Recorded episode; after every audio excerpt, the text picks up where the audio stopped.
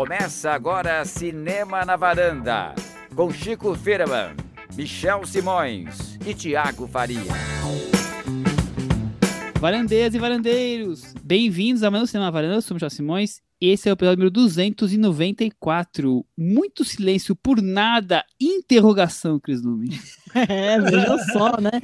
E nesse episódio nós temos uma das coisas que mais quebram o silêncio, né? Que é um ar-condicionado também. Tiago Faria, estão caindo pelos céus ar-condicionados, é isso? Sim, é, isso a Cris resumiu muito bem. Um filme em que todo mundo tem que ficar silencioso o máximo possível, senão é devorado por um alien, e outro filme que tem ar-condicionado caindo na cidade a todo momento. Bem, os, os opostos, né, Chico Firman? Exatamente, né? Assim, só tudo baseado em fatos reais. Bem realistas os dois filmes, essa, é a coincidência. Agora, eu queria, eu queria fazer uma pergunta para Cris. Cris, como é que a gente conseguiu, A, tirar o Michel das Olimpíadas para gravar esse programa? E B, a gente está no dia da festa do, de aniversário de Tiago Faria. Então você vê o carinho que a varanda tem com seus ouvintes, né? O apreço. Nós, mesmo assim, mesmo com tantos eventos, palpitantes em plena pandemia, nós estamos aqui gravando mais esse episódio. Parabéns, Thiago Faria, nosso aniversariante do dia. Gravando muito obrigado, domingo. muito obrigado, Michel, Cris. Você merece Chico. uma medalha, Thiago Olha Faria. só, que maravilha, né? Eu, tô, eu, eu se, se no, no, meio do episódio sair um Brasil, vai Brasil, é porque eu tô aqui assistindo ao jogo. Não, brincadeira, tô, eu parei para gravar o episódio. E é aniversário do Thiago Faria, mas quem ganha o presente são os ouvintes da varanda. No, ao final do episódio falaremos mais sobre isso. Exatamente. Vamos falar hoje sobre dois filmes: Um Lugar Silencioso, parte 2, e o filme angolano Ar Condicionado, para você ver, Cris Lume, como a varanda sempre bem heterogênea, né? A varanda tá em tudo. É, ecrética. Ecrética, muito bem, Chico Firma, muito bem destacado. Filme aguardadíssimo, um ano aí de espera, O Lugar Silencioso, a segunda parte do filme de terror ou de suspense, sei lá como é que a gente pode chamar, do John Krasinski. Esse aqui agora é a parte 2. É, nós falamos sobre o primeiro filme no episódio 121, Todas as Formas de Silêncio, quando nós falamos tanto sobre o filme quanto também como Amor Simon. Com tínhamos, Amor Simon. É, e tínhamos todos os tipos de silêncio ali, falando de maneiras diferentes de falar de silêncio em Chico Firma. Exatamente, assim, é dois filmes que vão para lados diferentes, mas que tem alguma semelhança em relação, talvez, a, a metáforas que eles trazem, será? Não sei, enfim. É, mas é interessante que, se você olha nas, nos sites que agregam informações sobre filmes, como o IMDB e tal, Um Lugar Silencioso, realmente ele é um filme de 2020, porque ele teve uma premiere em Nova York no dia 8 de março, e só agora, um ano depois, é que ele está chegando aos cinemas e para o público geral de uma maneira mais ampla, realmente, assim, porque vem uma pandemia aí no meio do, do caminho, assim. O Chico, eu lembro que o cancelamento da estreia do Lugar Silencioso 2 foi um dos primeiros sinais de que a coisa só estava piorando e só ia piorar para mim. De que os aliens estavam chegando, de né, que Cris? Os aliens realmente estavam chegando. Porque eu lembro que foi assim um, um, um susto, foi, era, uma, era uma das coisas grandes que estavam acontecendo nessa indústria do entretenimento. Era é, adiar a estreia do Lugar Silencioso. Eu lembro que o John Krasinski publicou no, no Instagram dele uma mensagem com fundo preto e todo mundo tomou um susto, falou: caramba, a coisa vai, vai piorar. E tava certo, né? Exatamente. Pois é, a, o primeiro filme foi aprovado aqui na varanda, a gente deu notas relativamente boas e queremos ver agora se a continuação conseguiu manter a escrita do primeiro, em Crisume. Veremos. A Cris, que é a maior fã do Lugar Silencioso aqui da varanda, no primeiro vamos ver se isso também se, se permanece. Bom, eu espero, eu espero, que todo mundo que vai ouvir agora já tenha visto, visto o primeiro, o segundo também, mas o primeiro, né? Mas vamos para a sinopse. Com acontecimentos logo após o filme anterior, a família Abbott segue na luta em sobreviver nesse mundo dominado por alienígenas que captam qualquer nível de som. Só que ao sair de casa descobrem outros perigos. Além da gente descobrir, Thiago Faria, mais ou menos como tudo começou. Sim, Michel. O primeiro, O Lugar Silencioso, foi um sucesso é, relativamente surpreendente, dá para dizer, porque um filme de terror, suspense, dirigido pelo John Krasinski, nosso querido ator do The Office. Então, acho que ninguém estava colocando tanta fé no filme assim, talvez apostando que seria um filme bem recebido, mas não o fenômeno que ele foi. Ele custou 22 milhões de dólares e teve uma bilheteria de 350 milhões Então, ele se pagou várias vezes. Era produzido já pelo Michael Bay, um, um cara que não, não dá bobeira para filme grande, tem experiência no, no ramo. Então, e eu lembro filmes que, silenciosos. É, eu lembro que na época muita gente brincou com isso. Ah, um filme silencioso produzido pelo Michael Bay. Novidade, né? Acho que a gente nunca não viu tanto disso. E aí, quando a gente comentou sobre um lugar silencioso aqui na varanda, o Chico Firman foi lá, detetive Chico, e investigou bem e descobriu que não era tão silencioso o filme assim, né, Chico? Um dos problemas do Lugar Silencioso um é que, apesar de ter todo esse jogo com silêncio, na trama, em alguns pontos do filme bem específicos, ele exagerava na trilha, no, no uso de, de, recursos de som para assustar o público. Não é, Chico? Eu, eu, lembro que você comentou sobre isso no episódio. Agora, no segundo, tem essa, essa expectativa do, de um sucesso que apareceu do nada e que tinha uma trama bem, bem pequena até, né, num, num padrão menor que outros lançamentos grandes. Co como continuar esse filme, né? Para onde ele vai? Ele fica maior, fica mais ambicioso ou mantém os padrões do original? Com, com, o que fazer? Acho que essa era a, a, principal pergunta. Lembro bem da minha, da minha frustração quando eu vi o, um lugar silencioso, porque eu estava certo que eu ia me deliciar com o filme e eu realmente fiquei muito incomodado com o quanto um lugar silencioso é barulhento. E aí, enfim, foi me prejudicou realmente a minha fruição do filme. Eu acho assim, eu, tenho várias, várias simpatias em, em, relação ao filme. Eu gosto muito do gênero, do. É, vocês falaram de terror e suspense, mas é uma ficção científica também, né? Principalmente, talvez. E eu gosto, eu acho que o John Krasinski tem boas ideias, ele tem uma boa mão. Eu acho que ele é um grande diretor de atores, eu acho que tem um elenco muito uníssono ali. E adoro a Emily Blunt. Então, era, tinha tudo para eu amar o filme, assim, e eu realmente não conseguia amar. E aí, eu, agora, quando eu fui ver o Um Lugar Silencioso 2, tava meio desconfiado. De novo, eu não consegui entrar totalmente no filme. Não que fosse que, que a, a, a minha experiência foi exatamente igual à primeira, mas eu ainda assim acho que tem questões que me tiram um pouco do, do filme e isso me, me prejudica enquanto cinema mesmo, enquanto experiência de cinema. Vou querer saber daqui a pouquinho todos esses detalhes. Cris, eu queria saber de você primeiro esse filme tão aguardado, umas grandes apostas da Paramount, né? ficou um ano aí esperando, e também essa coisa de o filme começa chutando o crescimento dos atores pro espaço, né? É. é... semelhança não precisa. Eu gosto muito do Primeiro Lugar Silencioso. Eu acho que ele cria um, um universo com regras que me envolveram bastante. Também gosto do elenco. Gosto muito do personagem do John Krasinski e acho que a gente sente falta dele nesse episódio 2. Acho que até ele mesmo sente falta dele mesmo nesse episódio 2, tanto que ele começa com ele mesmo, né? com... Ele dá um jeito de aparecer. Ele dá um jeito de aparecer e, e eu achei que foi bom. Ele, enfim, tenta contextualizar. Eu acho um pouco engraçado porque as crianças, na minha opinião, não sei se foi uma. Eu tava meio, né, querendo implicar com o filme, mas eu falei, mas as crianças estão maiores no passado do que estão no filme anterior. Mas enfim, tudo bem. E é uma forma que eles encontram para também situar o, a nova figura masculina do filme, que vai ser o Cillian Murphy. Eu acho essa solução um pouco simplista, ter que, ah, então agora a gente vai fazer o reboot e a gente necessariamente precisa ter um, um outro homem, mais um homem na, na jogada. Por quê? Mais do que simplista, né, Cris? É, é meio machista até. Não vezes. é? Assim, é. Tudo bem. Assim, por outro lado, o que eu, pelo menos eles foram tentar buscar o Cillian Murphy, eu não vejo ele como um equivalente do, do personagem do John Krasinski. Tanto que até em algum momento a filha confronta, você não tem nada a ver com meu pai e tal. Tentam buscar um, um, uma figura masculina mais misteriosa, que a gente não sabe exatamente como vai reagir, que talvez tivesse uma nuance para eventualmente se tornar um vilão, mas eu acho que não atinge o, que, o que poderia ser. Ao mesmo tempo que acho interessante, acho simplista. Vivo essa, essa dualidade nesse primeiro momento aí de reencontro com, com o Lugar Silencioso. Eu, primeiro, acho que o filme não, não avança, que o filme não, não tem ganhos. É, é uma simples continuação. Segue narrando a história com a mesma capacidade de criar algum tipo de atmosfera, ter algumas cenas boas aqui e ali, talvez com um pouco menos de carisma nessa troca é, do Krasinski com o Cillian Murphy.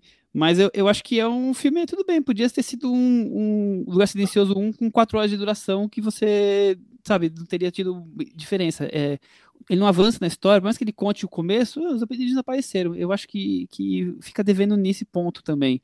De ter. Ainda mais que vai, vai ser uma trilogia, já tenho três aí, ou gravando, ou já pronto. É, ele podia ter trazido alguma coisa de elementos adicionais pro. Eu acho também. Trilogia, eu né? acho que assim, uma das coisas deliciosas do primeiro lugar silencioso é que ele, ele precisa estabelecer as regras. Por que do silêncio? Como que esses aliens funcionam? O que, que dá para fazer para tentar combatê-los? E nesse 2, as regras meio que já estão estabelecidas e não tem, não, assim, sem querer dar spoiler e já dando, são poucos elementos novos em relação a, a, a isso, né? A essa força desses aliens que surge. Então, realmente, cê, você fica muito só na, só na pancada, só no quebra-quebra, e é pouco de, de, de trama com coisas novas que poderiam te levar a outras situações. Por outro lado, isso talvez seja uma das coisas que eu goste. Para um filme que é uma sequência, que é meio grande e tudo mais, eu gosto que ele vem com pancada mesmo. Eu gosto que ele vem com, assim, pegando sangue, pegando o pé literalmente da criancinha e indo para cima. Isso eu acho interessante. O que, o que eu acho mais legal no filme, a coisa que mais me pegou no filme, é justamente a, a participação do Krasinski, porque eu acho que a ideia do, do flashback e da chegada dos aliens no planeta, aquela sequência eu acho muito legal, muito boa, acho bem empolgante, acho que é um, o que seria muito, se fosse um filme só sobre aquilo para mim seria melhor do que qualquer coisa porque você está descobrindo a, a, relação que você tem com aquele alien, a relação que você tem com aquele alien e tal, e, e, enfim, você tem que entender como é que o mundo funciona a partir de agora, assim, e é, isso eu achei que foi, que foi bem feito, me lembrou em alguns momentos aquela sequência da aparição do monstro do hospedeiro do Bong Joon-ho, indo para outro, outro lado, mas assim, aquele, aquela sensação, né, de de chegar um, um, elemento que atrapalha a, o seu cotidiano. E aí, para mim, é, é, é, o momento que funciona do filme. O resto, eu já acho que é, é complicado. O primeiro, para mim, me, me incomoda muito, porque é um filme que eu acho que é muito barulhento para um filme que trabalha, que a essência do filme deveria ser o silêncio. Esse filme, eu acho que ele repete o erro e ainda piora, porque eu acho que nas sequências mais cruciais, ele usa a trilha sonora lá no alto, assim, as soluções, principalmente porque a gente tem um protagonismo muito forte da, da, da personagem da menina é, nesse filme, na Millicent Simmons. Ela é, ela é uma, uma atriz muda, né, e ela é uma personagem muda, então ela é, precisa que é, exista silêncio em todas as cenas dela, e as soluções que ela encontra para a trama, que ela, ela a personagem é, dá para a trama, passam necessariamente pelo silêncio. E aí, o que é que acontece? O João Krasinski bota a trilha sonora lá em cima. Para mim, mata todos os... A, a, a experiência que você podia criar. E depois a gente vê um filme, por exemplo, como O Som do Silêncio, recentemente, que é um filme que tem um belíssimo uso do som, a gente fica, eu fiquei muito frustrado. Eu achei que essa coisa da trilha tá pior nesse filme, viu, Chico? Eu Também acho que achei. na outra poderia ter situações ruins, mas eu acho que nessa sim ele ignora completamente. É uma cena ou outra da menina que, que não escuta, que é, é, é bem costurada com som, mas assim, dá para contar nos dedos. É umas duas ou três cenas que tem essa costura boa. E, e eu acho que ele não foi legal com a mulher dele. A participação da Emily Blunt, para mim, nesse, não sei, não, não me pegou, assim, sabe? Eu gosto dela muito como atriz, mas eu acho também que o protagonismo é muito mais da personagem que faz a filha dela e que, assim, no, que não tá legal, sabe? Tiago, e você? É, eu concordo com você, Michel, quando você fala que ele sofre por ser um episódio do meio, né, de uma trilogia. Eu não sabia que era episódio do meio, eu não sabia que era trilogia, mas quando terminou o filme eu saquei na hora. Percebi, ah, tá, é um episódio do meio. Daqui a pouco vamos ter o próximo episódio que vai explicar tudo, né? Mas o filme tem, ele sofre com, com essas obrigações de uma continuação. É um, uma continuação de um grande sucesso. Ele tem que manter o formato do anterior, porque né, é o que se espera de uma continuação, então até a substituição do personagem masculino entra como uma obrigação, né? Não tem, tem um lado que é, que é incômodo mesmo, concordo com o Chico, porque né, você trazer um personagem masculino justamente para um filme que terminou no episódio anterior como uma afirmação do, do protagonismo da, da personagem da Emily Blunt e da personagem da, da Millicent. Então, assim, vamos continuar com isso, vamos seguir com esse protagonismo para o restante da série. Para que trazer um outro personagem masculino, mas acho que é obrigação de continuação. Então ele tinha que fazer um filme que seguisse o anterior. O que me, me agrada nesse ponto é que ele poderia ter explodido o filme anterior, poderia ter tornado uma continuação muito exagerada, uma, uma continuação ambiciosa no mau sentido. E ele mantém a escala do, do primeiro filme de uma maneira que, que eu acho interessante, sim, como se realmente, e aí é o ponto que que o Michel comentou, e eu concordo, mas eu concordo positivamente, como se fosse uma parte 2 mesmo. Sim, é um, um, uma extensão do primeiro. Terminou o primeiro, vamos seguir o tom e seguir com a, com a saga e não transformar num, num filme do Zack Snyder, que poderia ter virado um, um filme enorme. Não, é um filme no mesmo no, no, mesmo tom, na mesma, na mesma pegada. E aí ele repete também algo que tinha no primeiro, que eu acho interessante, que é ir construindo esse mundo muito aos poucos. Então, no primeiro, os personagens descobriram o que eram os monstros, como eles se comportavam, é, eles eram afetados pelo som, então vamos tentar reduzir o, o, som nas nossas atividades, o que, o que seria, o que, o que ataca os monstros, o que seria o, o ingrediente que afeta os monstros. Eles descobriram isso, então eles vão usar esse elemento na continuação. Mas na continuação, aos poucos, esse mundo vai se expandindo sem ferir o tom do filme, mas acrescentando novos elementos. Então, eu, eu não vou dar spoiler, mas isso vai acontecendo no, no decorrer da trama. E além disso, ele cria cenas de ação que são fortes nesse elemento do suspense. Eu, eu, eu achei que funcionaram. A primeira cena eu acho muito boa, que é o, o, flashback do filme, eu acho que funciona como, como sequência de ação. E tem umas duas ou três cenas no filme que, que frisam esse elemento da ação dentro da trama, que é, é uma vantagem para o Krasinski, é, é uma qualidade, eu vejo no filme. É um filme que quer ser cinema de gênero mesmo, puro. Ele não quer ser nada muito além disso. Ele não quer trazer uma grande reflexão, como o Zack Snyder faz no, no Army of the Dead. Ele não quer comentar o governo de sei lá quem. É um filme de ação, de, de suspense, ficção, dentro das regras do gênero e expandindo pouco a pouco esses elementos. Nesse ponto, ele me agradou sim. Eu gostei. Eu também acho que funciona como entretenimento, como cinemão, né? É, isso, isso também acho bem positivo. Ele é, tem, eu acho que tem boas cenas, eu acho que ele consegue manter bem a atmosfera de, de thriller, de suspense, é, dá bons sustos. Eu acho que essa parte funciona bem, Cris. Ah, eu também acho. Um pouco do que eu já falei, o, que eu gosto das cenas é que elas dão pancada. Sabe aquela cena que tem o carro sai, toma 452 tiros e não pega em ninguém? Ele não tem isso. Os, os protagonistas tomam pancada. e isso eu acho legal a cena do menininho, da, da, da perna dele, eu achei incrível aquela eu cena. E a atuação incrível. do nosso querido Demais. Noah Jupe. Nossa, muito boa, né? Aquela cena, assim, eu fiquei. E, e, sem querer dar spoiler, mas no final também, a Emily Blunt tá uma outra pancada. Então, assim, ela não, ela não fica passando pano no, no, no, nos protagonistas. Tem uma cena com o Cillian Murphy também, eu falei, pronto, o que, que aconteceu? Então, isso eu acho legal, porque isso te, te dá um sacode num filme que, como o Thiago tava falando, num filme que parecia que ia ficar grande demais, então você acaba tendo uma outra dinâmica em relação a como você vai tratar sangue e, e violência, ele continuou indo para cima. Chico? Cris, eu tenho uma, uma pergunta. Como é que o nosso querido Michel Simões lidou com as cenas de sangue? Não, sobreviveu bem, sobreviveu bem. Sobreviveu ah, bem. O, pessoa, problema do né? Michel Simões não são muito as cenas de sangue, são as cenas de hospital. Agulha hospital. Agulha. Ah, é grave. Entendi. Então, eu, eu também acho que é um filme que, que funciona para o que ele se propõe, que é ser um blockbuster, que é ser um filme de, de público e tal. Acho que acho que ok. O que eu esperava é que fosse um filme que fosse um pouco mais do que isso, porque eu acho que o, que o Krasinski tem esse tem talento. Como eu falei, ele é um bom diretor de atores, ele tem um super elenco na coisa. Eu acho, eu gosto, sou fã de todos eles. É, do da Emily Blunt ao Cillian Murphy aos, e aos meninos, né? É, eu acho que todos eles são muito bons atores. Eu acho que, sei lá, faltou sair, da, sair do lugar comum e talvez oferecer um, um elemento melhor. Eu acho que os elementos novos que aparecem, por exemplo, filme distópico que tem que as pessoas que formaram uma comunidade do mal, sabe? Não dá mais, né? É para mim é uma frustração pura. Não sei, eu acho que tem umas coisas que não avançam e isso eu acho que é, que é ruim. Junto com a, a frustração técnica que eu vejo, no filme, que é essa coisa de não trabalhar direito o silêncio, ou não trabalhar nada o silêncio, para mim ele fica um pouco bem é, no meio do caminho.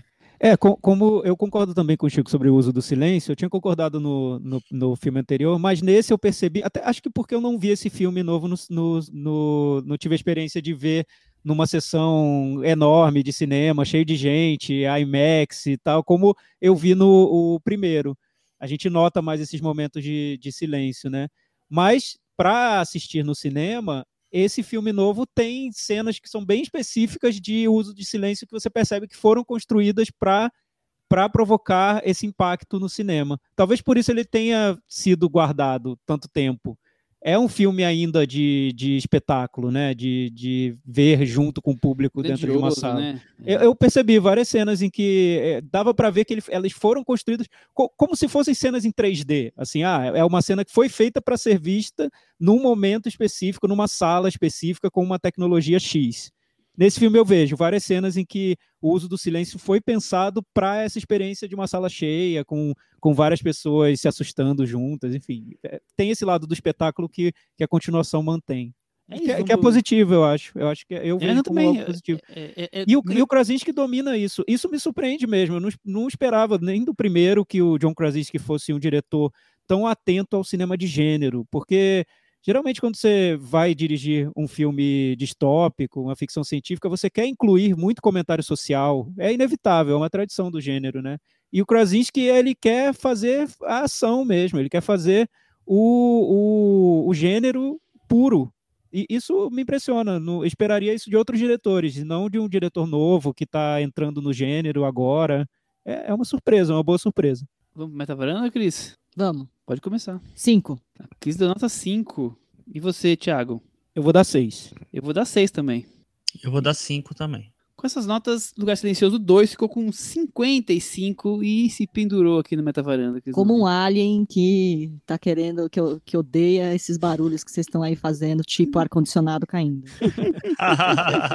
Michel, só, só refresca, falando de ar-condicionado, refrescando a minha memória, qual foi a nota nossa pro Lugar Silencioso 1? O, o outro ficou com 61. Opa. Todos nós demos 6 e a Cris deu 6,5. Então foi um pouquinho abaixo.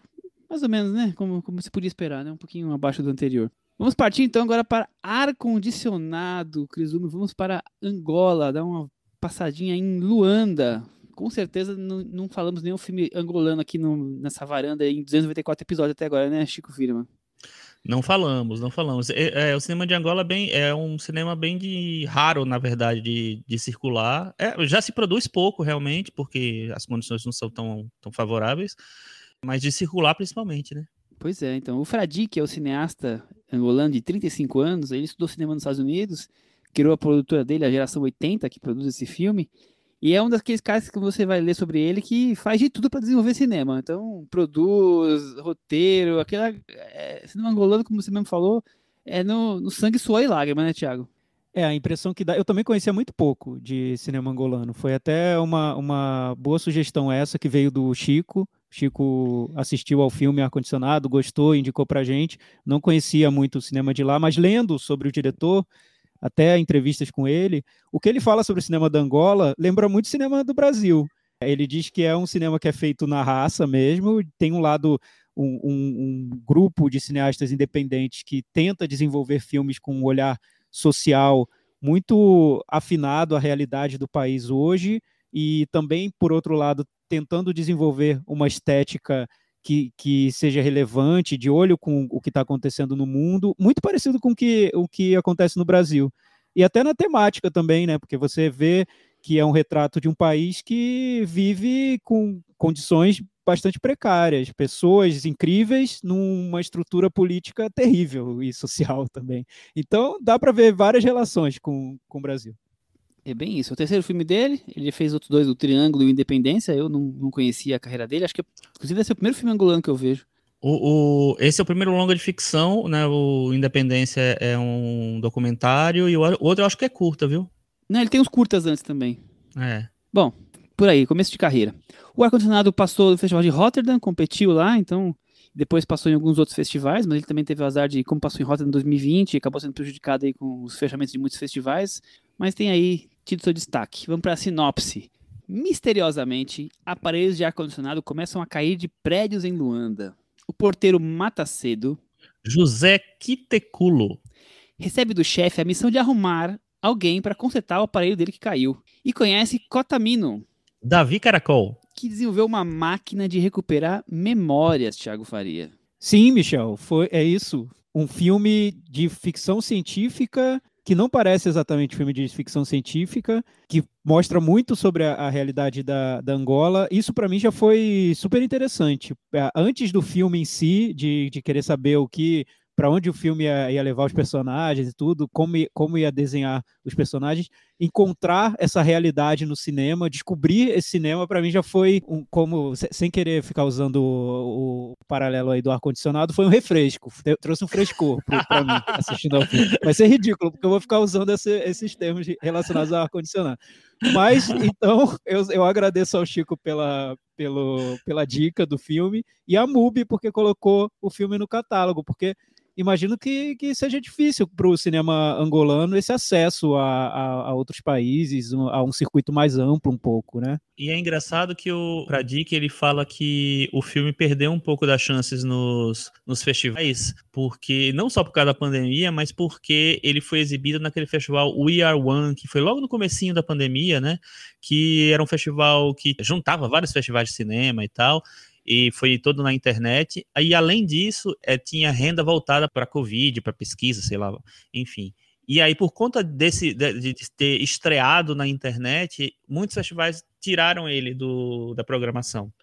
Então ele falou que foi um pouco difícil, assim. Mas ele conseguiu ah, passar que pena, em... Chico, que pena. É. Porque esse, esse festival eu lembro que foi uma ótima ideia, mas o resultado foi frustrante, porque pouca gente viu os filmes, a seleção não estava tão interessante assim. Não sei se era tão fácil assistir aos filmes, então aí trouxe um, um lado até negativo para o ar-condicionado. Acabou é, bloqueando as possibilidades dele, né? Interessante. Por isso por 30 mil pessoas, então ele ficou feliz porque ele achou que ele pode não ter ido para festivais, mas ele foi mais visto do que ele teria sido. É, exatamente. Ó, então tem outro lado. Foi, ele, ele, terminou virando um filme conhecido, né? Nesse. Por, por Chico, você disso. viu, você viu nesse festival? Não, eu vi num festival. Ah, eu não vou lembrar agora ele, o nome. Ele foi exibido, no, ele foi exibido no, no, Primeiro no Brasil, ele foi exibido no Sesc, no, no, na plataforma do Sesc. Ah, tá. Não, não. antes ele foi exibido num, num festivalzinho mesmo, Michel. Ah, foi pode, onde eu vi. Pode ser. Ele também está disponível na MUBI, como o Thiago falou, e no filme Filme de Graça. Enfim, eu, eu quando assisti o Ar-Condicionado, eu vi algumas pessoas recomendando e tal.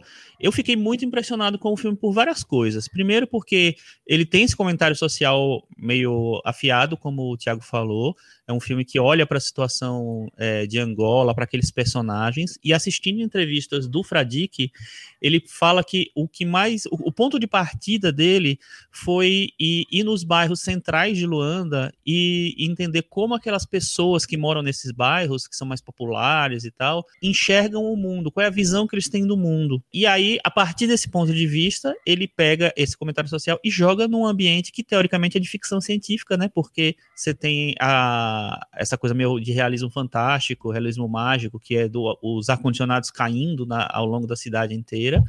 É, e ele fala que esse realismo é, mágico é uma tradição do, do, da literatura de Luanda, então você tem uma outra camada que se abre a partir disso. E o cinema de gênero, né? O que eu vejo no ar-condicionado, talvez, é, talvez isso tenha a ver com a história do diretor, não sei qual foi a trajetória do diretor em relação a a adquirir conhecimentos técnicos e se cercar de profissionais incríveis, mas eu vejo esse lado plástico do filme, técnico, tanto na direção de fotografia, quanto na trilha sonora, que eu achei incrível. incrível. Eu, se, se, se, se fosse para escolher o ponto principal do filme, seria para mim a trilha sonora. Eu achei que ela guia a trama de uma maneira, ela cria esse, essa atmosfera lírica que o filme quer criar.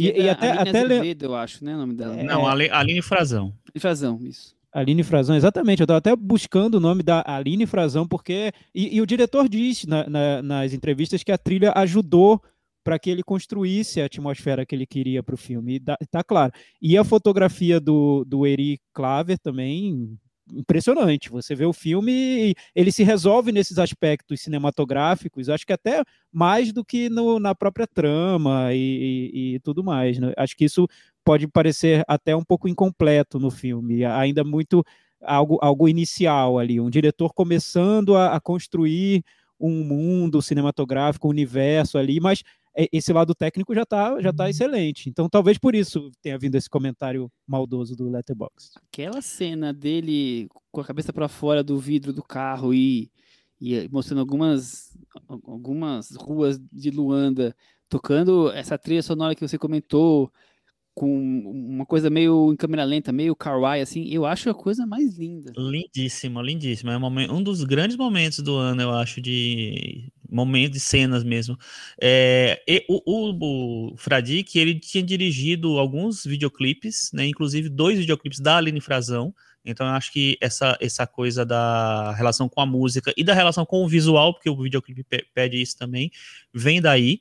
O, o é, fotógrafo do filme também é co-roteirista do filme, junto com o Fradique, então você vê que tem essa coisa mesmo de todo mundo faz um pouco de tudo e tal. É coletivo no né, trabalho, né? Exato, assim. E é, o, o próprio processo da, da produtora dele é meio coletivo, então eu acho que tem uma, uma coisa que eu acho que, que ajuda o filme é que tem uma unidade ali, sabe, que, que produz, né, junto.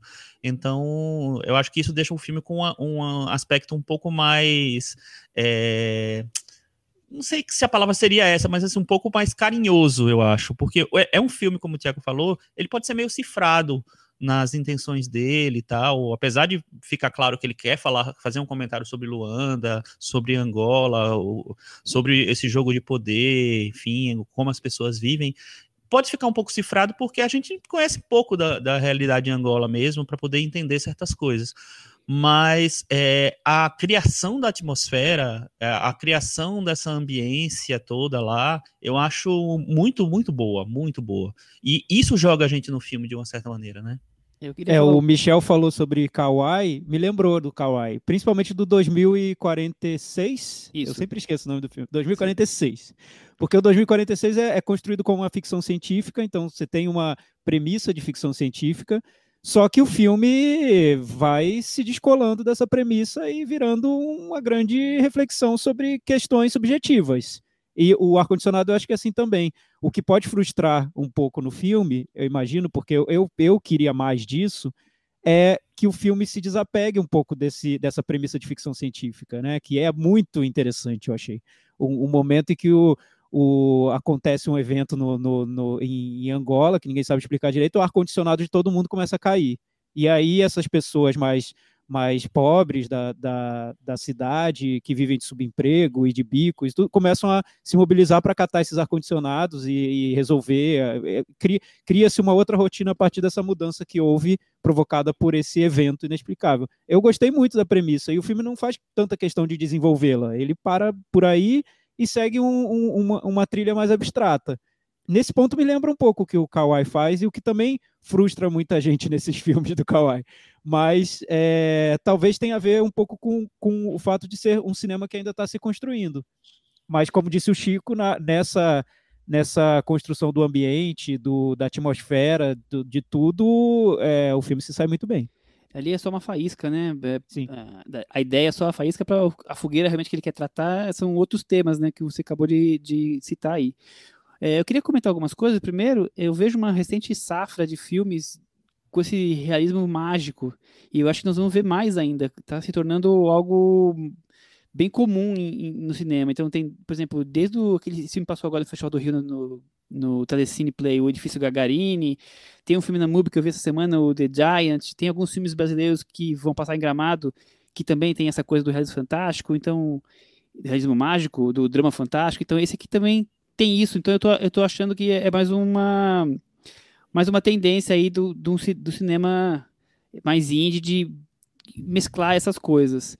É, outra coisa muito interessante que eu achei é, além do, do Matacedo e da personagem que eu esqueci de pegar o nome da personagem da Zezinha. Zezinha, que é, faz uma empregada doméstica, digamos assim, né? Que tem uma. Eles têm ali uma. algumas cenas juntos. É, eu, eu acho que o o prédio onde eles, onde eles estão, onde cai o ar-condicionado, onde ele trabalha, onde ele é o porteiro, onde tem aquela cena super legal do, do pessoal improvisando jogar um, um jogo de dama no tabuleiro ali, feito à mão, né? Eu acho que o Pet também é um dos protagonistas desse filme. Ele fica localizado numa, numa rua ali importante do, de um bairro chamado Mutamba, eu fui pesquisar, que fica ali no coração da cidade de, Lu, de Luanda. Deve ser algo como um, um, centro mais velho, a cidade migrou para uma outra região e, e esses prédios que foram construídos na época ainda colonial, dos anos 50, estão ali meio jogadas traças, acabando, estão é, há risco de desabamento. Eu ouvi o Fred falando que tem grande risco de desabamento vários desses prédios. Então, é, mostra essa, essa, cidade com uma parte que já foi central e agora está completamente deterioração de um país que já não deve ser uma metrópole rica, né? Pelo contrário, a gente já porque tudo que o filme, que o filme já traz da crítica social já é algo nítido ali.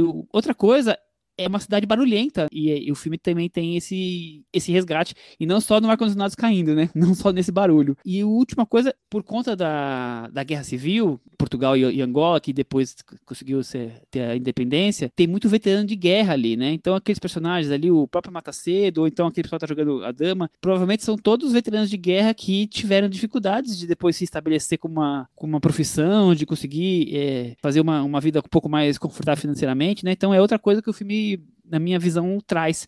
E aí, com tudo isso que eu falei, são personagens que estão em inércia, né?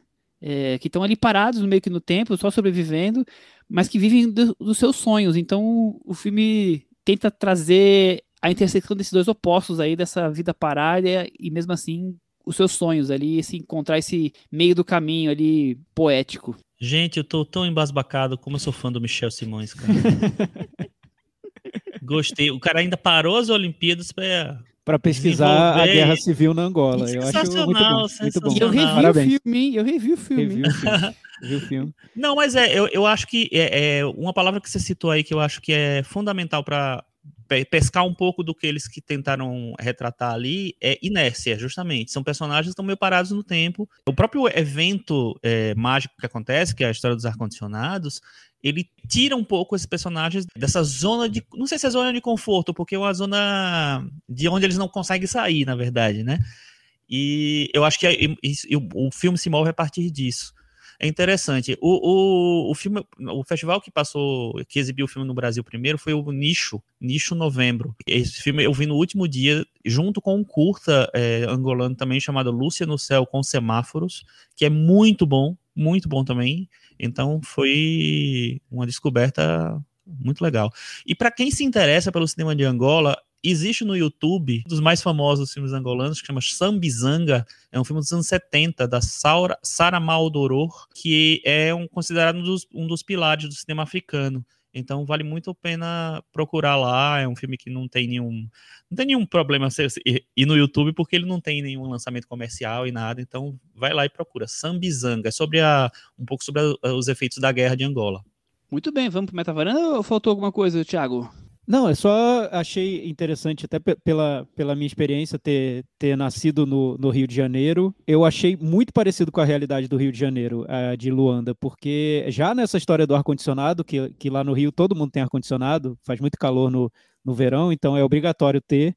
Eu imagino um evento em que começasse a cair ar-condicionado dos prédios, né? Teria sido algo curioso ali pro, na, na cidade. E essas desigualdades sociais que a gente vê no, no Brasil de uma maneira tão intensa, pode provocar uma familiaridade muito grande em quem está vendo aqui no, no Brasil, imagino. Porque você também sente aqui hoje no, no país, por um lado, essa, essa, essa situação de inércia, de, de estagnação em parte da população que não consegue é, uma, uma, mobilidade social, então tem essa busca por perspectivas, e também essa melancolia por um momento que já foi melhor, ou por uma situação que poderia ser melhor. Então, acho que é, o filme pode ser muito, muito é, compreendido pelo público brasileiro. Perfeito, Chico. Quer começar? Ah, eu vou dar nota 8. Nota 8. Thiago vai dar nota 7. Você já disse, Michel? Você já. falou, Thiago vai dar nota 7. Não, eu falei, Thiago, eu vou dar nota 7. Ah, tá. Não, é que, é que, eu, é que eu vou dar nota 7. Eu pensei, poxa, o Michel descobriu não. mais uma habilidade que a gente não conhecia. Mas beleza, tudo bem. A minha nota é 7. Michel é olímpico, gente. Não, Michel tá evidente agora. É, acho bom, acho ótimo. Reali Estava realismo mágico. Eu vou ganhar medalha de ouro depois disso. Você já ganhou, Michel, medalha de ouro. Com essas notas, Cris Lume, ar-condicionado ficou com 73 no Metavaranda. E é um dos filmes mais bem vistos aqui pela varanda este ano. Tô até buscando alguém que esteja na frente dele. Tem, tem o First Call. Ah, tá. Mas é tipo segundo? Dá pra brigar. É, segundo. Olha só. Olha só, Chico, seu, seu poder de influencer. Muito bem, tá aqui. Ar-condicionado, grande destaque. Já já esteve na semana passada no episódio que a gente destacou os melhores filmes do semestre. O Chico já tinha dado essa contribuição e está aqui agora sendo confirmada. Vamos partir então agora para o momento Belas Artes à la carte. O Switch Streaming focado em cinema alternativo, nosso parceiro, que todas as semanas estamos aqui destacando um grande filme desse cardápio, que tem filmes clássicos, cults, também alguns lançamentos mais recentes. Custa R$ 9,90. Você não assinou ainda, você já sabe. Vai lá, coloque no código promocional a palavra varanda mês tudo junto, você vai ter um desconto de 50% nesse primeiro mês de assinatura. Acho que se você não assinou até agora com o filme de hoje, você vai querer assinar. É, Tiago Faria, qual que é o filme recomendado da semana e por que assisti-lo? O filme de hoje é, é, não sei se é o melhor, um dos melhores filmes do Akira Kurosawa, mas certamente é um dos mais lembrados, um dos mais cultuados. Que filme é esse, Chico? Esse filme é Rashomon, de 1950 vencedor do Leão de Ouro em Veneza e vencedor também do Oscar de filme estrangeiro. É o filme responsável por, pelo, por divulgar o, o cinema japonês para o mundo, né? É o filme que, que abriu as portas do cinema japonês para o mundo. Assim, até então o cinema japonês não circulava tanto. E com o Rashomon, que é, uma, é um filme de samurai, mas é um filme que desconstrói um pouco a narrativa e o filme de samurai, passou a ser saudado no mundo inteiro e o mundo começou a conhecer melhor o cinema do Japão. E o, de, desde então, né, desde Rashomon, o Kurosawa virou um dos maiores nomes é, do cinema mundial, assim, fazendo, acho que, sei lá, a cada dois, três anos ele vinha com um clássico. Michel, dá para dizer que sem Rashomon nós não teríamos Pulp Fiction? Não teríamos Tarantino, né? vai, vai, mais, vai mais adiante, né? Porque o Tarantino ele bebe do, do, do, do Rashomon várias vezes, né? Pulp Fiction, acho que talvez seria a primeira vez, mas depois no, aquele filme que, o western recente dele, esqueci. Oito Odiados. Isso, Oito Odiados, então, aquilo é, é Rashomon puro, né? Diga aí, Michel, eu, eu, você já conhecia esse filme? Foi eu nunca tinha visto o Rashomon, você acredita? Eu tinha escapado essa, essa falha que eu acabei de preencher. É, mas eu sabia da importância de Rashomon pela coisa da estrutura, né? Ele, ele criou essa estrutura de trazer várias visões do mesmo fato. Foi a primeira vez que alguém fez isso, que eu saiba, ou pelo menos com, com a relevância internacional que o filme chegou. E isso foi, isso é copiado até hoje, né? É uma estrutura que, que se popularizou em cima desse, desse grande filme que o, que o Kurosawa fez, né? E é um filme também que, além da, da estrutura que ficou, é um filme que fala sobre diversos temas, né? Tem ali honra, desejo, amor, vingança, cobiça, honestidade, inveja, tem de tudo, né? Exatamente. E tem o Toshiro Mifune, né, que também virou um, um, tipo a cara do cinema japonês, né? O maior ator, o mais respeitado, o primeiro ator grande, é, muito respeitado do cinema japonês no, em nível mundial, assim. Então, eu acho que é um filme que, que ele é, oferece muitas coisas para quem não conhece muito do cinema japonês, porque ele oferece um pouco da, da cultura japonesa, né, dessa, dessa coisa da, de mergulhar nesse, nesse mundo dos samurais, e ao mesmo tempo ele, é, ele oferece uma desconstrução do, do desse gênero, desse é, universo, e da, da narrativa de cinema mesmo, porque realmente é um do, como o Michel falou, é um dos primeiros filmes que faz essa, essa brincadeira da, das múltiplas versões de um fato e, e, e, o filme se estrutura a partir dessa ideia, né? Então eu acho que é, é, é, muito interessante como ele discute o que é verdade, o que não é, como a verdade é tênue, né? E, ah, e é um filme único. Muito atual, né? Eu vejo nesse momento que a gente vive de pós-verdade, né? Que falam pós-verdade. Exato. Que cada um cria a própria verdade e aí é, a partir disso nascem grupos que apoiam essa verdade que é criada e vamos que vamos. Então, o Rashomon é um pouco sobre isso, né? Cada ponto de vista carrega uma verdade, mas que não é necessariamente o fato que aconteceu. Eu acho bem atual. Merece ser redescoberto ou descoberto hoje o Rashomon. O Rashomon chegou numa importância tão grande que ele se tornou quase que, acho que um tipo um verbete, um provérbio em inglês, né? Que que quer dizer essa situação da, na qual a velocidade dos eventos não é, de, não é possível ser verificada, né? De, por conta de, de várias testemunhas. Quer dizer, ele mudou até, virou até um verbete da, do idioma, né? É um filme que ganhou um peso, acho que muito maior do que o próprio Kurosawa imaginava, né? Acho que fugiu um pouco do controle dele. E como você disse, né, Michel, uma influência para o cinema. Você hoje tem muitos filmes que se inspiram nessa estrutura e que que homenageiam o Rashomon, ou derivam do Rashomon, enfim, é, é um, um, marco mesmo. Né? Goste ou não do filme, mais ou menos, é um marco. Portanto, é simplesmente imperdível, obrigatório. Os cinéfilos têm que assistir Rashomon, Belas Artes à la carte, não percam. Vamos para o puxadinho da varanda? Aí eu queria saber da Cris Lume, ela deve ter algum, algum assunto para hoje. Poxa vida, né? Aqui, olha só, o ouvinte do Cinema na Varanda que nos acompanha sabe que o nosso Thiago Faria me deu uma dica aqui no Cinema na Varanda de uma série para eu assistir. E olha só como Cinema na, Cinema na Varanda é, é jornalismo verdade. Eu fui lá assistir e gostei muito, vi, vi, a temporada completa e agora nessa semana temos a segunda temporada, estreia da segunda temporada do nosso glorioso Ted Laço.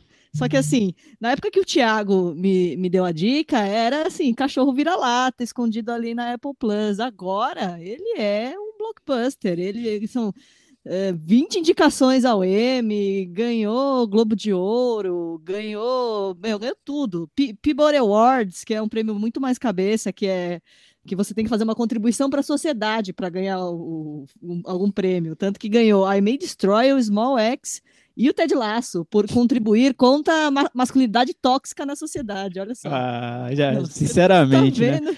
Não, é, não, então, é, eu fico Saiu por um lado. Não, eu sei, eu sei, eu vi, eu tô, eu peguei a pipoca e tô vendo isso acontecer do, do meu sofá e tudo bem, é, segue o jogo e tudo bem, como dizem os, o, a geração Z, né? Tudo bem. Mas então, Cris, eu fico muito feliz por um lado porque minha dica foi foi acolhida por você, pelo mundo. mas pelo, o, mundo, pelo mundo, é, mas por outro, eu não, eu não quero ser, eu não quero ser o ranzinza do Mas tá um pouco demais, você não né? acha? Mas tudo bem. Então vamos lá, vamos nos divertir com o Ted Lasso, tá? Não quero ser o ranzinza, então não vou comentar. Vamos nos divertir com o Ted Lasso. Eu também acho que tá um pouquinho demais, assim, eu, eu acho que a pandemia criou esse overhype do Ted Lasso, porque talvez a gente não tivesse tantos produtos aí. É, é, é uma série adorável para a família toda, é, né? Assistir é, juntinho para avó. Pra não, é muito legal, mas assim, me assustou um pouquinho. que, que horror, não vamos chegar nesse ponto. o, eu achei engraçado que ele falou assim que, que não é mais uma série, virou uma vibe. Eu falei, gente, tá todo mundo perdendo a compostura. Na... Mas é, acho, acho que ele definiu bem. Acho que ele definiu bem. Porque... É, é, toda essa, é todo esse clima que a série traz. Ele é, é, muito afetuoso e tem personagens que são, são, são personagens carismáticos, né? Os atores são carismáticos também. Então, a gente se envolve, né? Mas eu, eu, eu torço para que seja uma série que a série chegue no ponto em que o hype está. Se isso acontecer, eu vou ficar muito feliz. Não é? é? Eu acho que é assim, ela começa com essa sacada do técnico de futebol americano que vai virar o técnico de futebol que a gente conhece, mas ela consegue ter esse pulo do gato que é isso, que é virar essa vibe, ter esse, esse bom mocismo, ter essa coisa que flerta quase com autoajuda, que eu acho que vai contra nos anos 2000 a gente tinha muita série tipo House, Mentalist, Light to Me, que o cara era um gênio, mas um cara arrogante. Essa aqui é o contrário, né? Um burro, mas o cara é gente boa. Então Exato. acho que é, essa, essa é a virada da, da masculinidade tóxica que, que, que falaram. Posto isso, eu vi o, o primeiro episódio e eu não gostei, eu achei ele super morno. Mas como a gente estava falando aqui do Lugar Silencioso 2, talvez isso seja bom, porque talvez isso queira dizer que apesar desse hype gigantesco que se formou em torno da série, talvez ela tenha tentado segurar a onda e se manter do tamanho que ela era. E eu achei que ela veio com uma sacada boa, porque afinal de contas o, o Ted Lasso vem com essa autoajuda, assim, autodidata dele, né? E de repente ele vai ser confrontado com uma profissional, com uma terapeuta fodona que vai cuidar dos jogadores dele. Então, pelo menos eu achei que criou uma premissa que pode evoluir para alguma coisa interessante. A gente vai ver aí. E, assim, não tem uma, tem duas citações à Magnólia do Paul Thomas Anderson nesse episódio, gente. Já dando um spoiler. Aí, Foi feito pro Michel, então. Tá aí eu obra-prima nesse momento. Tremeu, tremeu na base, Michel. Não, aí tem uma citação que só quem assistiu o filme ou que sabe o mínimo do filme viu, que é uma citação é, que é do, dos sapos e, e da, da, trilha sonora da Ememan. Então aí foi o delírio. Aí eu falei assim, não, eu, parece que eu paguei um cachê pro, pro cara inserir isso. Não, é, é, é, não tem nada série, a ver com isso. É a série Crichel. Não tem mais a dizer sobre isso. Eu já sabia, mas só, só tá confirmando que eu E, e Cris, sobre essa, essa expectativa que se criou isso e a sua reação ao episódio, eu fico com pena do, dos criadores da série, porque Agora, entregar a série que o mundo acha que a série é, vai ser muito difícil. Eu Muito, vou, né? Vamos aguardar. Eu Eu acho, que vai ter acho- que mudar toda a equipe que cria a série, mas como isso não vai acontecer, vamos ver. Vamos Porque aguardar. é uma série que é, pra- assim, na minha opinião, uma É série que é pequena. ser pequena. É uma série assim. pequena, gente. Ela me lembra, e tanto que até o Zach Braff eh, dirigiu um episódio, ela tem um espírito meio Scrubs mesmo no seu personagem, esse cara que é legal, mas que não sabe as coisas e tal. Gente, mas é pra ela ser pequena, de repente, imagina, 20 indicações ao Emmy, o que que tá acontecendo? Tá bom. É legal, é legal, mas não é tudo Mas isso. vamos com né? calma, gente. legal, mas não é tudo isso. Mas é legal, então segue a indicação, assistam para se divertir. É bom, vai ser, vai ser, vai ser divertido. Ou seja, é boa, mas não é tão boa assim, é isso, né? Tá, É, Chico, ah. eu- a gente quer o veredito do Chico. Chico, Eu quero ver Veredito do Chico, porque é uma série que é pra você curtir e achar legalzinho, não é pra ser esse sucesso de crítica, vamos é dizer uma assim, comédia sabe? romântica, é uma comédia É, romântica. exato, entendeu? Mas, Assim, gente, você, vocês estão vocês estão querendo que as pessoas, enfim, deixa as pessoas decidirem. Se for Tá bom, maravilhoso, tá maravilhoso. É. deixa as pessoas. E aí, Thiago, e você? Não, não tenho. Agora a Cris me, me desconcertou, não tenho, não tenho.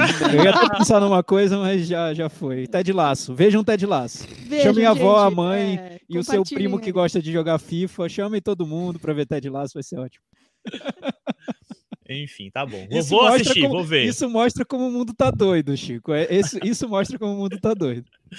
Tá bom, tá bom. Vou ver, assistirei. Chico, e você? É, eu vou destacar dois filmes. Um filme, é, a gente já comentou aqui quando ele foi lançado no final de 2019 no cinema, mas ele estreou no Now, então acho que mais chance, a gente vai ter chance de ver.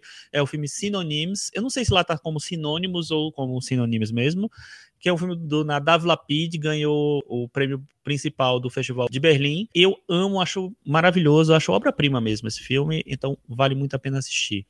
E o outro filme é um filme menor que passou na mostra no ano passado e agora chegou não só ao cinema, mas chegou também à Netflix, que é Chico Ventana também queria ter um submarino. É um filme uruguaio com coprodução argentina, acho que até tem Brasil no meio, Filipinas também. E é um filme que, como a gente citou no.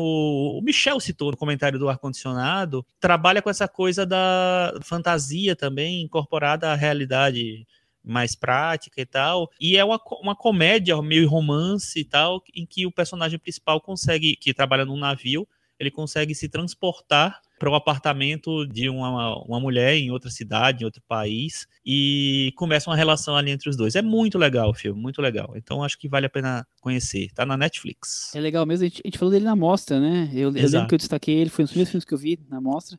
E ô, já que você tá aí trazendo filmes que a gente já falou, mas agora estão mais acessíveis, a gente vai, pode complementar com o Sibéria, que também falamos bastante, foi um dos temas nossos da mostra, e também chegou essa semana em, no- em alguns streamings, então fiquem de olho, o filme com o William Defoe, vale bastante a pena ver, e depois ouvir aqui o que a gente comentou. Então, esse é o meu comentário aí do Puxadinho. E agora aquele momento grande finale, né? Cantinho do ouvinte. Com o Thiago Faria. Vamos, vamos abrir o Cantinho do Ouvinte com o comentário do Breno Matos, que vocês vão lembrar, na semana passada, ele enviou para a gente uma carta, uma carta escrita à mão, né, Michel? Isso. No melhor esquema Xuxa, Angélica, escreveu uma carta pra gente. No melhor esquema, até de laço faz biscoitos em casa para chefe. É, isso, exatamente. No melhor esquema Ted Laço Homemade Cookies. É, então, ele falou assim: terminei o programa completamente emocionado pelos comentários de vocês no final sobre o meu livro e sobre a cartinha. Uma honra tornar-me um ouvinte favorito. Farei comentários toda semana para que o cantinho do ouvinte nunca fique sem nenhum. Isso aí, Breno, ó, tô anotando, viu? Tamo Se parar, se parar, acabou. acabou Já era, acabou acabou carteirinha. É, é sério aqui o negócio. por falar no programa da semana passada, os filmes de Cannes que estou mais aguardando são Titane, Memória e Drive My Car. Gostei bastante das listas de vocês dos melhores do semestre, porque tem muitos filmes que eu não conhecia e vou procurar para ver. Forte abraço a todos. Então, ó, bem legal o comentário do, do Do Breno Matos. Breno. o Henrique Miura, que é o nosso varandeiro do, do Varanda Cinematic Universe, né, Michel? Isso. Já faz parte aqui do nosso, do- do- dos nossos universos paralelos do, Do do podcast, Do VCU. do VCU. ele disse que não é capaz de falar sobre os melhores filmes do ano, porque ele sequer sabe relacionar o que é desse ano ou não. É, tem ficado complicado mesmo. Eu, eu, eu admito que tem ficado complicado. Eu também não sei. Eu só sei porque o Michel faz uma planilha pra gente indica, olha, isso é desse ano, isso não é. Ah, tá, então tudo bem, eu vou lá e faço a minha lista, porque eu também fico totalmente perdido. Mas pelo que vocês citaram, com certeza na minha lista não faltam First Call, nem o Malmkrog. Dois filmaços entraram na minha lista, esses dois. Eu assisti toda a tri trilogia do Rua do Medo, aí ele está falando já sobre o filme Rua do Medo da Netflix. Também acho o segundo o melhor, mas no final acho uma picaretagem sem tamanho. Não é questão de plot twist. O problema é fazer o plot e não se sustentar sequer como projeto. É, aí ele dá um spoiler aqui sobre o, sobre o Rua do Medo, que eu não vou ler, porque eu já li spoiler no, no cantinho do, do ouvinte e fui penalizado por isso. Então, entrem lá no blog cinemanavaranda.com, se você viu Rua do Medo, e leia o spoiler do Henrique Miura. Ele faz um comentário realmente que destrói o filme de terror da Netflix. Típico de Henrique Miura. Leiam lá, olha, o clickbait, vocês vão ter que entrar no blog para ler. Deixa um comentário também lá sobre o, sobre o Lugar Silencioso, sobre Ted Laço, talvez, sobre o ar-condicionado. Ar-condicionado, sim. Aliás, falando sobre ar-condicionado, então, já vou pular aqui para o comentário de um ouvinte que viu o ar-condicionado antes do programa, o Thiago Carvalho. Falou: assisti ontem ao filme angolano Ar-Condicionado na MUBI e gostaria muito de conversar com o Chico a respeito, já que ele o colocou na lista de melhores do primeiro semestre. Achei o filme realmente muito bem fotografado, mas fiquei meio desconectado com a história. Seria possível essa troca de ideia? Então, ó, Chico, ele te chamou para conversar. Ele não sabia num que, chat. Nós, que nós íamos fazer um episódio depois. É, então, É, eu, eu acho, eu acho que a nossa, a nossa conversa hoje provavelmente Já resolve, ter- Não sei, assim, enfim, estamos aí, vamos conversar. É, abri, abri um chat lá com, com o Chico, o, se ele tiver tempo, né? Não sei como tá, tá a rotina dele. o que eu acho é que é, realmente essa história de ficar desconectado com, com a trama, acho bem possível com esse filme, porque foi o que eu disse, eu também senti que ele, ele vai abandonando a ideia do inicial para fazer outra coisa. Então, se você quiser saber como a ideia, a premissa se desdobra, se desenvolve, talvez seja um pouco frustrante, sim, eu acho. É, e é mais lento, né? Também, às vezes as pessoas não conseguem se conectar tão bem. Sim, a Luísa Nassar, ela fez um comentário sobre Cannes, um bom comentário dela. Ela reparou que não tinha nenhum filme latino-americano. E praticamente quase todo ano, eles nunca selecionam nenhum filme do nosso continente, excetuando os filmes do Kleber Mendonça Filho, diretor do Bacurau. É, Sem contar que sempre tem um filme do Oriente Médio ou Asiático, que no final acabam ganhando prêmios e indo para o Oscar. E não são tão bons assim, na opinião da Luísa. Eu gostaria de saber por que eles têm tanto preconceito com o nosso cinema e por que cinema iraniano é tão ovacionado por europeu. Eu duvido que a gente não tenha conseguido produzir um filme decente para participar da mostra principal. Isso aí, ficou o desabafo da Luísa, que eu acho bem válido. Super que válido? Luísa. É, o que eu posso te falar é que é, não, não é uma regra, mas é meio que é, o Festival de Cannes meio que divide por cotas a, a seleção deles e eles consideram um filme incluir pelo menos um filme latino, é, uns quatro filmes franceses, uns dois ou três filmes americanos, é, um ou dois filmes nórdicos, um ou dois filmes é, asiáticos, mas um ou dois filmes do Oriente Médio, por mais que o Oriente Médio seja a Ásia, mas eles separam isso, então eles têm essa meio que essa cota. Aí o esse ano não teve nenhum, mas eles consideram ou eles põem como desculpa ou memória do Apchapong, porque é uma coprodução principalmente da Colômbia, o filme é filmado na Colômbia, então eles meio que consideraram, ah, esse filme é colombiano, já cumpriu a nossa cota. É, e pode parecer que não tenha filme sul-americano, mas que entra muito filme mexicano também na, na, na, na- na mostra principal, e seria já dessa cota. Então, no, fi- no final das contas, o Brasil disputa com a Argentina, com outros países sul-americanos e também com o México, a única vaga que eles permitem para colocar ali na competição. É, não estou Tipo defendendo. Olimpíada, é, é, menos Olimpíada. isso. isso. É, é Tem uma quase- classificatória, uma Copa América, É e como sai se um tivesse filme e vai um- para Cannes. Tivesse um pré-olímpico, que são os filmes é, da América Latina inteira, e eles escolhem um. É mais ou menos isso que, que funciona. Não, não é uma defesa, porque podia ter quatro filmes maravilhosos latinos e eles só escolherem um, né? E ter anos que não precisaria ter, mas eles colocam de alguma forma, e esse eles e deram uma. uma um Gambiarra, uma gambiarra gambiarra. para colocar o, e não colocar mais nenhum outro. E, e é interessante observar que esse ano a seleção oficia- oficial de Cannes foi maior, né? Teve 24 filmes, né? Geralmente tem 22, É, mas- 21. Por conta do, do ano que não teve, né? Tinha. Então, Tinha mas guardados, né? tinha mais vaga, né, teoricamente. Então poderia ter colocado até um mais. Que preencheram com mais filmes de mais gente de renome, De- né? Exatamente. Com mais É, eu- Moretti e François Ozon, né? É, eu concordo bem com a Luísa nesse ponto. Acho que falta não só curiosidade, porque aí seria ingênuo falar, ah, falta curiosidade do Festival de Cannes. Não, é porque tem essa estrutura que eles querem manter, né? Esse, esse sistema de, de cotas, como disse o Michel. Você pode valorizar o cinema da América Latina, mas só um pouquinho, não, não, não valoriza muito. Também não tem muito espaço assim, é só, só uma vaguinha ali que a gente vai arrumar para vocês. E a história do cinema iraniano, que ela comentou, talvez a impressão aí venha do, do, do fenômeno Asghar Farhadi, que é o diretor do A Separação e que esse ano ele fez o, um, o A Hero e que realmente ele tem muito prestígio no, nos festivais. Mas o cinema iraniano já teve uma fase anterior que ele era mais frequente ainda nos festivais, sempre tinha muito filme iraniano. Hoje acho que está mais nas costas do, do Farhadi. Talvez tenha a ver mais com, com o prestígio dele que, que qualquer outra coisa, eu vejo. Pelo menos eu vejo assim. É, eu, eu acho que tem duas coisas. Eu acho que tem, além do nome do Farhadi, do, é, e o cinema iraniano, realmente, assim, ele, nos últimos tempos, assim, desde os anos 90, eu acho que ele se manteve, de alguma maneira, nunca saiu muito do holofote, né? A- além disso, eu acho que nessa seleção de Cannes, aí, e o Michel pode me corrigir se eu estiver errado, mas, assim, eu acho que eles tentaram fazer uma seleção com nomes muito conhecidos, até para dar conta de um festival é, que não teve no ano passado. Então eu acho que teve uma, uma necessidade do, de Cannes de, de meio que aparecer um pouquinho.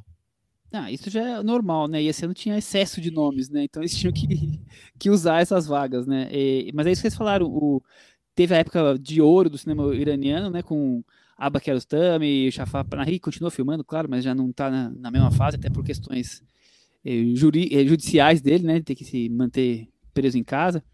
É, e agora o Farhadi se tornou o grande nome, por mais que talvez a gente não ache ele com um cinema nem parecido com os demais, né? De qualidade. É um cinema que tem uma fórmula que vai se repetindo, né? Sempre com questões morais, mas é um, é um nome de respeito, tá aí. Já ganhou quanto? Dois Oscars, Chico? E talvez, Farhadi ganhou dois Oscars. e talvez esteja indo pro terceiro, né? É, não sei se pro terceiro, mas já, tá, já tem um comentário de indicação é, do filme. O, as apostas lá do, do site Awards Watch, que é um dos que eu mais gosto de, de ver, ele, tá, ele coloca entre os 10, as 10 mai- mais, é, os 10 nomes mais possíveis para aparecer no Oscar de direção, o Farhadi, o Farhadi e o Joaquim Trier, diretor do The Worst Person in the World, que os dois passaram em Cannes. Então, dois filmes estrangeiros que podem aparecer lá. E o Farhadi já pensou assim, passar de dois Oscars de filme estrangeiro para uma indicação para direção é mais um capítulo, né? Eu acho possível, acho bem possível. É. Imagina, o, o diretor do Druk, Thomas Wittenberg, foi, foi indicado esse ano. Eu não vejo nada fora do comum o Asghar Farhadi ser indicado. Acho, aliás, possível, porque o Oscar está querendo in- incluir nomes que fujam do, do óbvio, né? De, de- do que seria do hollywoodiano, e, e aí é uma possibilidade, sim. É possível, talvez fosse mais possível é, nos anteriores dele, que eram filmes mais internacionais, né?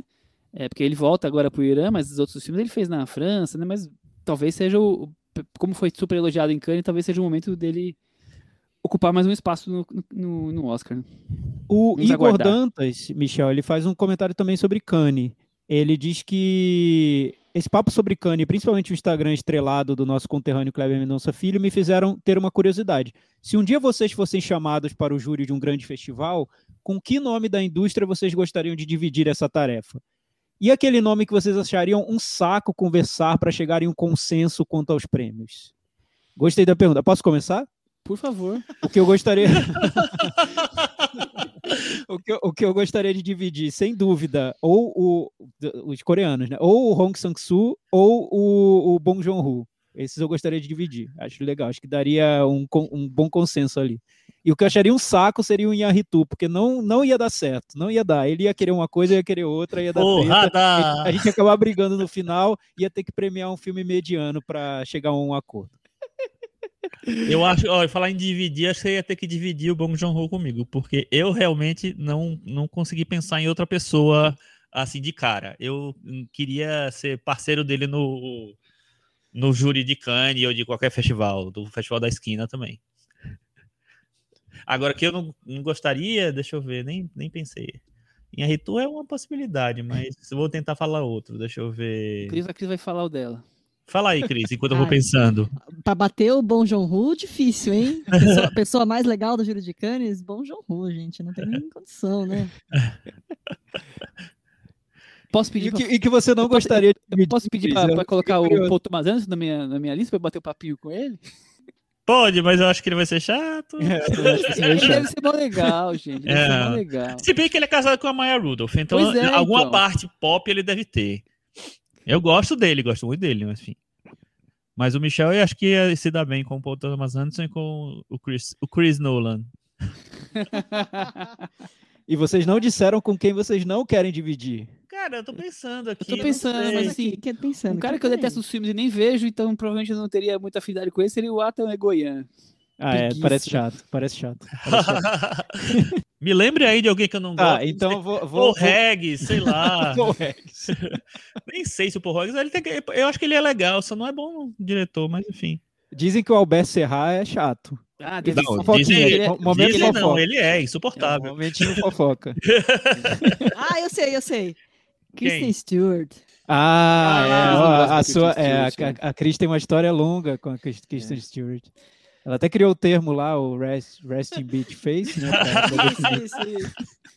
Nem ver quando Nossa. nascer da Diana, gente. Vai ser, vai ser uma- um filme Não, geral. aí, aí Vai ser um encontro só- de mundos. eu quero só a Cris comentando, só. Tá cotada pro Oscar, hein? Tô Tá ansiosíssimo pra esse momento. Eu quero ficar olhando, eu quero ver do filme duas vezes. Uma vez, outra vez, a Cris assistindo. Você vai assistir a Cris assistindo. é isso, quero muito isso. Tá, então, então só para, para pausa na bagunça, porque temos um último comentário que esse sim eu acho, e não veio do blog do cinemadavaranda.com, veio do Twitter. Opa! E é de uma ouvinte frequente, ela está sempre acompanhando o Cinema na Varanda, que é a Cristiane Randazzo. Olha a pergunta dela, é uma pergunta quase filosófica. Ela já começa assim: posso fazer uma pergunta pessoal para os varandeiros? Muitas vezes vocês sentem que gostar de cinema é solitário? Vocês têm um ao outro, mas é difícil achar quem tem interesse por todos os filmes. Acaba que eu não tenho quem conversa, com quem conversar sobre. Isso acontece com vocês? Ela está perguntando se cinema é solitário e se é fácil, difícil, foi fácil, difícil na vida encontrar pessoas para conversar sobre, digamos, o filme angolano que você acabou de ver. O que vocês acham?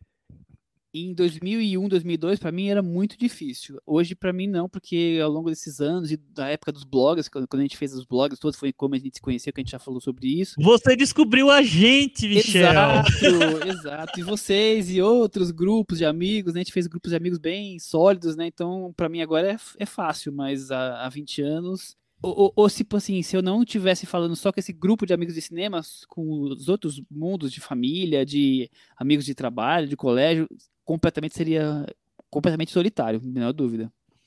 É, pra mim, na verdade, assim, é um pouco disso que o Michel falou também, mas é, eu tive a sorte de ter, durante a faculdade, assim, muitos amigos interessados por cinema, muitos não, mas al- alguns amigos muito queridos, assim, interessados por cinema, e a gente descobriu muita coisa juntos. Então, foi uma época em que teve essa, essa união mesmo, assim.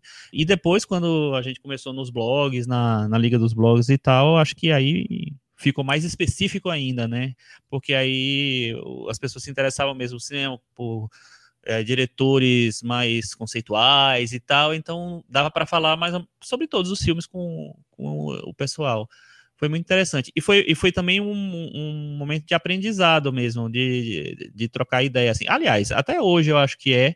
Uma das coisas que eu mais acho legal assim é, é pegar uma dica do Tiago, do Michel, e, enfim, e procurar filmes e descobrir filmes por causa disso, assim, por causa deles, assim, e de outros amigos também, enfim. E dividir os filmes pop todos com a Cris.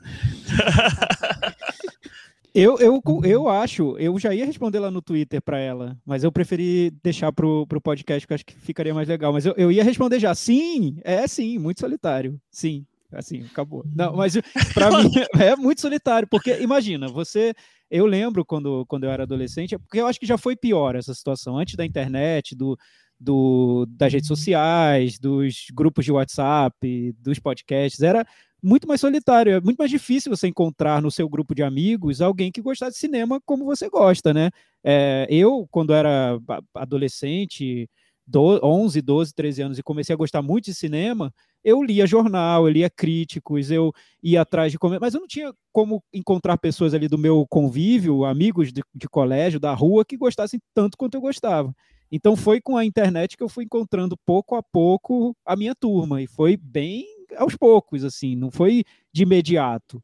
Hoje eu tenho a sorte de ter uma vida com amigos que gostem de cinema, mas eu entendo quem gosta muito de cinema, entra muito nesse mundo, quer aprender e tem um círculo de amigos que não se interessa nada por isso. Acho que é, deve ser bem comum, né? E, e, realmente aí o cinema vira algo muito solitário. Mas a gente tá sempre aqui, tá, Cristiane? É, então, isso eu, eu, ia complementar com isso. Então, a, a, a dica que eu dou para ela Letterboxd é uma dica, eu não gosto muito por alguns motivos, mas para começar, para você formar sua turma, Letterboxd é um caminho, podcast de cinema é legal, vocês podem entrar nos comentários do Cinema na Varanda, ó, tem várias pessoas que gostam de cinema. Vocês podem trocar contatinhos, comentar, entrar num grupo, formar um grupo de WhatsApp, é outro caminho. Mas é realmente. amores. É, mas é realmente é, é encontrar a sua turma. Eu, eu acho hoje, eu, eu tenho duas paixões assim na vida, cinema e música. Hoje, meu, meus grupos de amigos, meu grupo de amigos é muito mais de cinéfilos que de pessoas que gostam de música. Então, eu me sinto solitário, sim, quando eu estou ouvindo uma música, eu quero comentar com alguém são poucos. É, então é construir sua turma aos poucos, né? Ir encontrando sua turma. É complicado, mas é possível. É isso. Você falou, eu tenho grupos que eu falo só de cinema, tenho grupos que eu falo só de esportes, que eu gosto bastante, esportes olímpicos, tem grupos só de esportes olímpicos, por exemplo. E tem Michel, a vida. Michel é prático. Só de esportes só de esportes Tem, Tá tudo separado na planilha. Cada, cada aba é, um, é uma, um grupo de tem, amigos, etc. Amigo, tem grupo só de basquete e tem a, a vida, né, Cris? Toda. E tem a tudo, vida. Com tudo o restante. Tá, eu queria só fazer um comentário que eu achei uma hipocrisia desse Thiago Faria aí. Foi. É, falar que para ela procurar o Letterbox, se ele ele não coloca uma estrelinha tô... no Letterbox faz 3, 5 anos. Para quem Mano, tá não, começando calma, a calma, calma. Um grupo. Cristiane, é o seguinte, assim, a gente conhece esse Thiago Faria faz o quê, Michel? 20 anos, sei 50 lá. 50 anos. 50 anos, etc, assim. O, o Thiago adora lista, o Thiago adora é, dar cotação para os filmes, assim, não divide com ninguém mais, cara. Ele deve ter algum é trauma, trauma que vai ter que, traumatizei. Vai ter que, é, não, não sei. Não, você cria que... trauma. Isso é mas, mas a gente vai resolver isso, sabe como? Ele vai na terapeuta do Ted Lasso. Exatamente. Ah. A gente vai resolver isso. Eu acho que o Ted Lasso, aos poucos, vai me fazer, vai fazer com que eu abra meu coração. E, e eu vou sair falar português. temporada uma pessoa ela melhor. falou inglês, espanhol e francês no primeiro episódio. Então a gente tá contando o primeiro episódio inteiro do Ted Lasso aqui, Michel. Teremos muito spoiler. Tudo certo. E Cris, você tem algum problema em relação a isso? Não, mas eu, eu acho que uma coisa que acho que o Chico já comentou muito aqui, a única coisa que para nós acaba acontecendo é que as pessoas ficam meio cheias de dedos para comentar algum filme ou para comentar alguma série, elas sempre ficam meio receosas, com o pé atrás de querer saber qual que é a sua opinião sobre isso, como se a gente tivesse, sei lá, né? é, como se a gente não fosse, né, querer ver Ted Laço e é. tudo gente mais, como a né? gente, como a gente é, fosse por, por, isso, por isso, Cris, que eu não conto a, os reality shows que eu assisto para não quebrar magia, só por isso. Ah, para deixar só. aquela aura ali ainda de algo intelectual, mas eu, por isso eu não conto. Mas de vamos férias com o ex. Não, não vamos entrar Sete. nisso, não vamos entrar nisso. eu tenho mais duas coisinhas para terminar. Diga Primeiro, aí. um comentário que eu não quis também deixar de ler, que foi no Instagram, da Lara Ridolfi, que está aqui falando que adora o nosso podcast, que sempre que pode ouvir, escuta, e que nós incentivamos muito ela a assistir vários filmes. E hoje ela recebeu uma. Hoje, no dia que ela mandou a mensagem, ela tinha recebido uma recomendação de um documentário chamado Iluminados, dito por Cristina Leal. E ela correu no Letterbox e viu que nenhum de nós tinha marcado o filme. E ela se perguntou: e agora? Como saberei se vale a pena ver o filme ou não? É, aí, aí fica difícil. Aí é melhor ver o outro. Assistir Ted Laço. Assistir Ted Laço. Pois é, Laura, desculpa, a gente, a gente, esse a gente não viu ainda, né? Em breve a gente talvez resolva esse problema. Bom, a gente não pode deixar de falar quem foram os nossos contemplados no troféu Henrique Miura, no Henrique Miura Distribui 2021.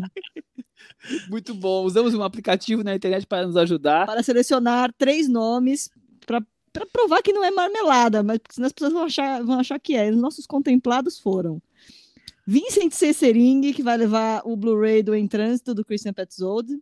arroba Fuleirage, que ficou com o som ao redor de Kleber Mendonça Filho. Aê, fuleiragem. Não acusem a gente de marmelada, porque foi isso mesmo. A hora que saiu, eu falei, pronto, agora vamos falar que é marmelada, porque o nosso ouvinte da semana passada que ganhou, Breno X Matos, levou a Hora do Amor do Ingmar Bergman. Enfim, Justo. é. de parabéns. Legal. E, e é uma conexão maravilhosa, porque teve comentário do Breno e do Henrique Miura hoje no episódio, e aí o Henrique Miura que foi quem conseguiu esse movimento todo, então olha só como a coisa tá se conectando. O VCU é roteiro amarrado, meu. Quem faz, chora. Vamos entrar em contato com vocês e, e providenciar o envio, parabéns. Temos um episódio, Cris? Sim. Então até semana que vem, tchau! Tchau. Tchau.